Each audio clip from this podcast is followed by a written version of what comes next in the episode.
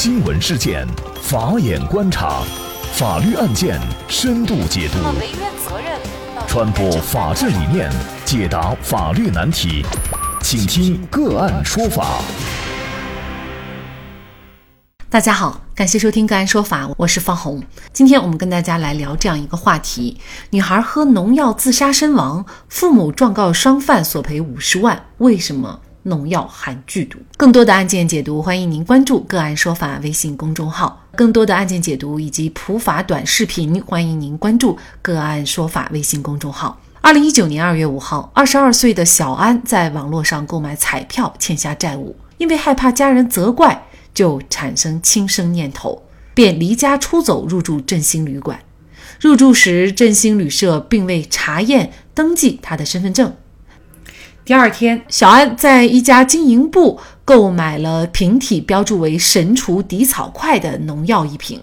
后来，在他入住的旅社二零五号房间内服用农药自杀。服药以后，小安未向他人求救。二零一九年二月七号，小安的父亲谢某军向公安机关报案称，女儿大年初一一早上离家以后就一直都没有回家，请求帮助寻找。那么，在第二天下午，小安的父亲在旅社找到了小安，小安经抢救无效死亡。对于小安的死亡，父亲很内疚，认为自己的赌场的确害了女儿。但是安安的母亲对此却很冷漠，在以前女儿赌博的日子里，她不曾管教；出事以后，却将责任归于农药商贩非法卖假药，将商贩告上了法庭。原因是小安喝下的农药是假的，敌草快应该是低毒性农药。但这瓶伪劣敌草快含有百草枯，百草枯毒性过强，直接导致了小安的死亡。安安父母一致认为，敌草快在国家标准中本应该低毒农药，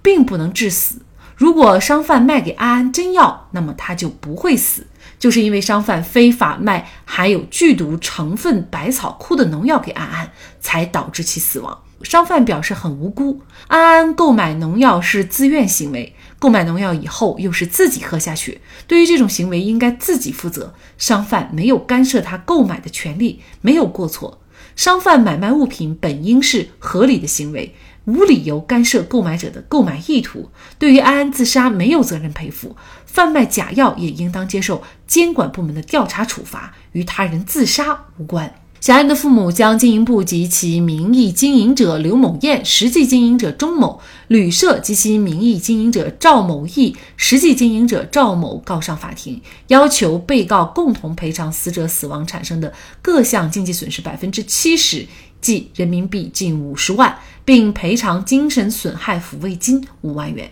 那么，卖农药的商贩以及旅馆到底是否应该对小安的死承担责任？就这相关的法律问题，今天我们就邀请北京中文律师事务所李斌律师和我们一起来聊一下。李律师您好，主持人好，大家好。嗯，非常感谢李律师啊。这个案件当中啊，作为售卖农药的商贩，他自己会觉得很冤枉，因为呢，他觉得自己所卖的这个农药啊，它就是用来除草的。他没有想到会是人把它给吃了哈，所以呢，他觉得自己没有任何的过错，不应该承担责任。呃，售卖农药的这个经营者，他到底该不该承担责任？在法律上判断的标准是什么呢？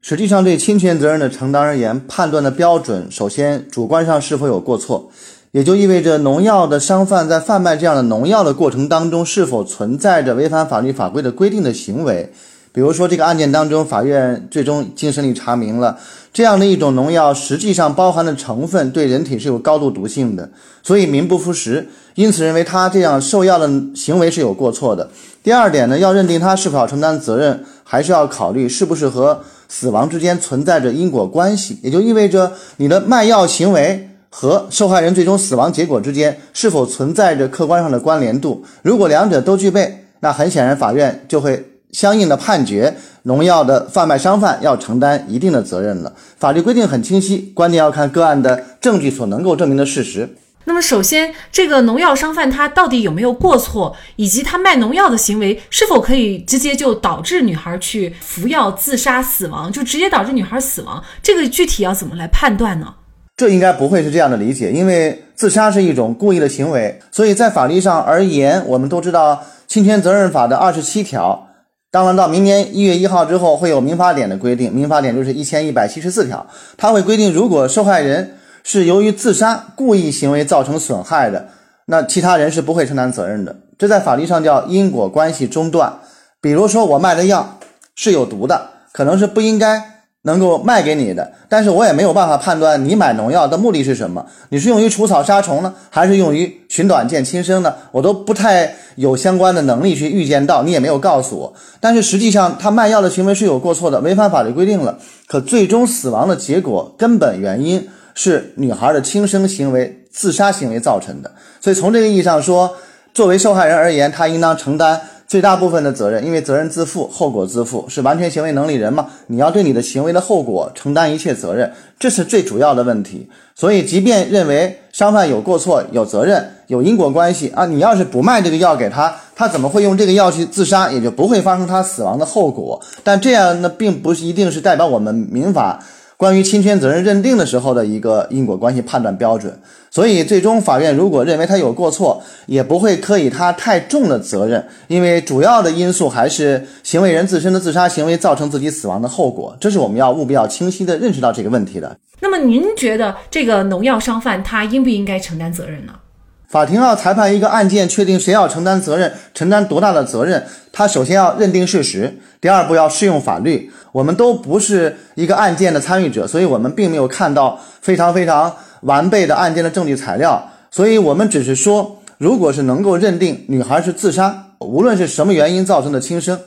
这种情形之下，其他的主体就算有过错，就算有重大过错，那他应当承担的侵权责任比例也应该是很低很低的。而实际上，你要知道，如果适用到一个非常严格的法官，他认为法律规定的很清晰，故意造成后果的，其他人都免责。那如果这样的话，恐怕你还拿不到相关赔偿。所以，具体比例实际上是法官自由裁量权的一个范畴。这个女孩，她如果当时啊，她所喝的这个农药里面呢，她如果没有百草枯的成分的话，有可能她不会死啊。当然，这只是一种可能性。那我们来看一下法院的判决审理。那法院是认为呢，这个经营部呢，他出售的这个百草枯成分的水剂农药的行为呢，是将国家禁止销售的含有百草枯农药出售给受害人。那么受害人就服用以后自杀身亡，其经营行为是存在违法行为的。那么也是造成损害后果的一一部分原因，所以呢，应当承担相应的赔偿责任。综合各方的过错程度呢，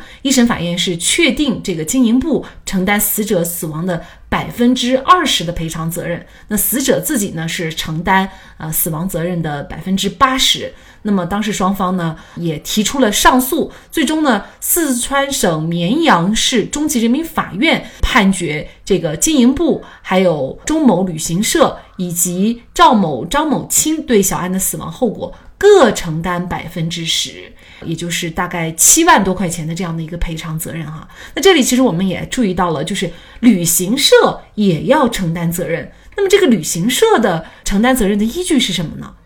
实际上，这个女孩她自杀的行为是发生在旅店当中的，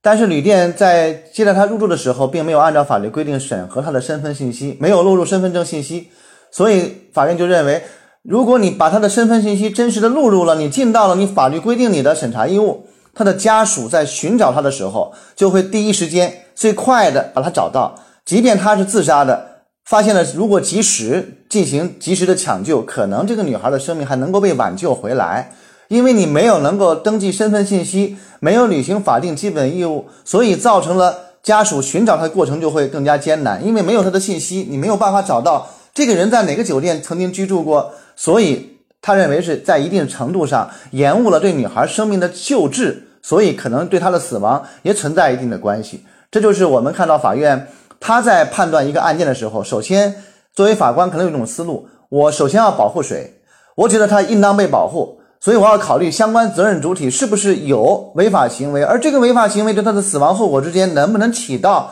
一定的作用？一方面，你卖农药，他本来不应该买到这样的有剧毒的农药，而买到了，所以他喝了，你客观上为他提供了便利条件。另一方面，他在你的酒店当中、旅馆当中自杀了。但是你却没有登记信息，以至于家属寻找的不及时，发现的晚了。这时候再去送到医院抢救，还是没能抢救回来生命。这个时候他会认为两者对女孩的死亡都负有过错，都应当承担相应责任。这就是我们看到二审判决的一个相关的裁判思路。当然了，他给相关的旅店也好，还是农药的售卖商贩也好，给的责任程度都不重。应该说，每一方当事人都承担百分之十，也就意味着他有名义的经营者，有实际经营者。如果是个普通的个体工商户，那你的营业执照是不允许出租的。如果你出租了，那实际经营的和你名义上的个体工商户的户主，你是要承担连带责任的。这样最大限度的来保护了死者亲属的相关权利。嗯，所以也有网友啊对这样的一个判决呢也提出质疑，比如说啊我们常说的和稀泥哈，有网友就觉得呢，无论是旅行社或者是经营部，虽然他们本身的操作呢是违法的，但是呢没有人会预料到就是这样的一种行为会导致一条生命的死亡哈，或者是在一条生命的死亡过程当中会起到一定的消极的作用。那么您怎么看这个问题呢？确实。在个案的裁判过程当中，法官是要对案件做一个价值衡量，当然前提一定是依照法律规定。只是说，一般而言，如果能够证明受害人死于自杀，他的行为造成他的死亡后果，别人很难预见到自杀的发现。呃，一个行为，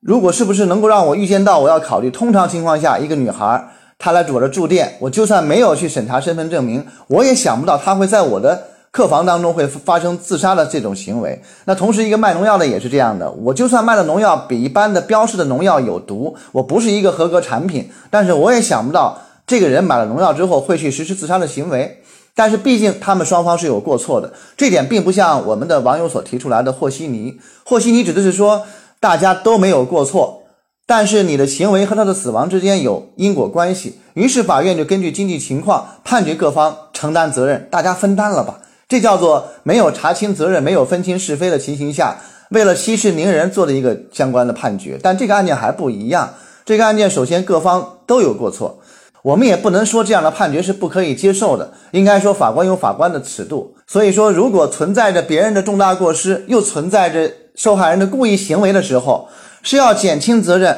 还是要完全的按照侵权法的规定免除责任？这一点本来就存在着争议。实际上，法官在个案当中裁判，我觉得是。呃，无可非议的，我们只能这样来说，要尊重一个实体的终审裁判结果。之前我们曾关注过一个小偷偷电瓶车被电死，小偷家属向电瓶车车主索赔的案件。尽管这个案件最后被证实并非真实发生，但是呢，对于此案所引发的理论界的讨论却很值得关注。对于这个案件呢？法律界是有两种观点，一种观点认为电瓶车车主违法充电导致电瓶车漏电，对，因此应该对小偷的死承担责任；而另一种观点则认为车主违法充电只应该承担违法充电本身的行政责任，而不应该对预料不到的损失，甚至是违法犯罪造成的损失承担责任。这个案件尽管有些类似，但又不完全一样。但是在明年一月一号的民法典实施以后，司法审判。是否会逐步统一？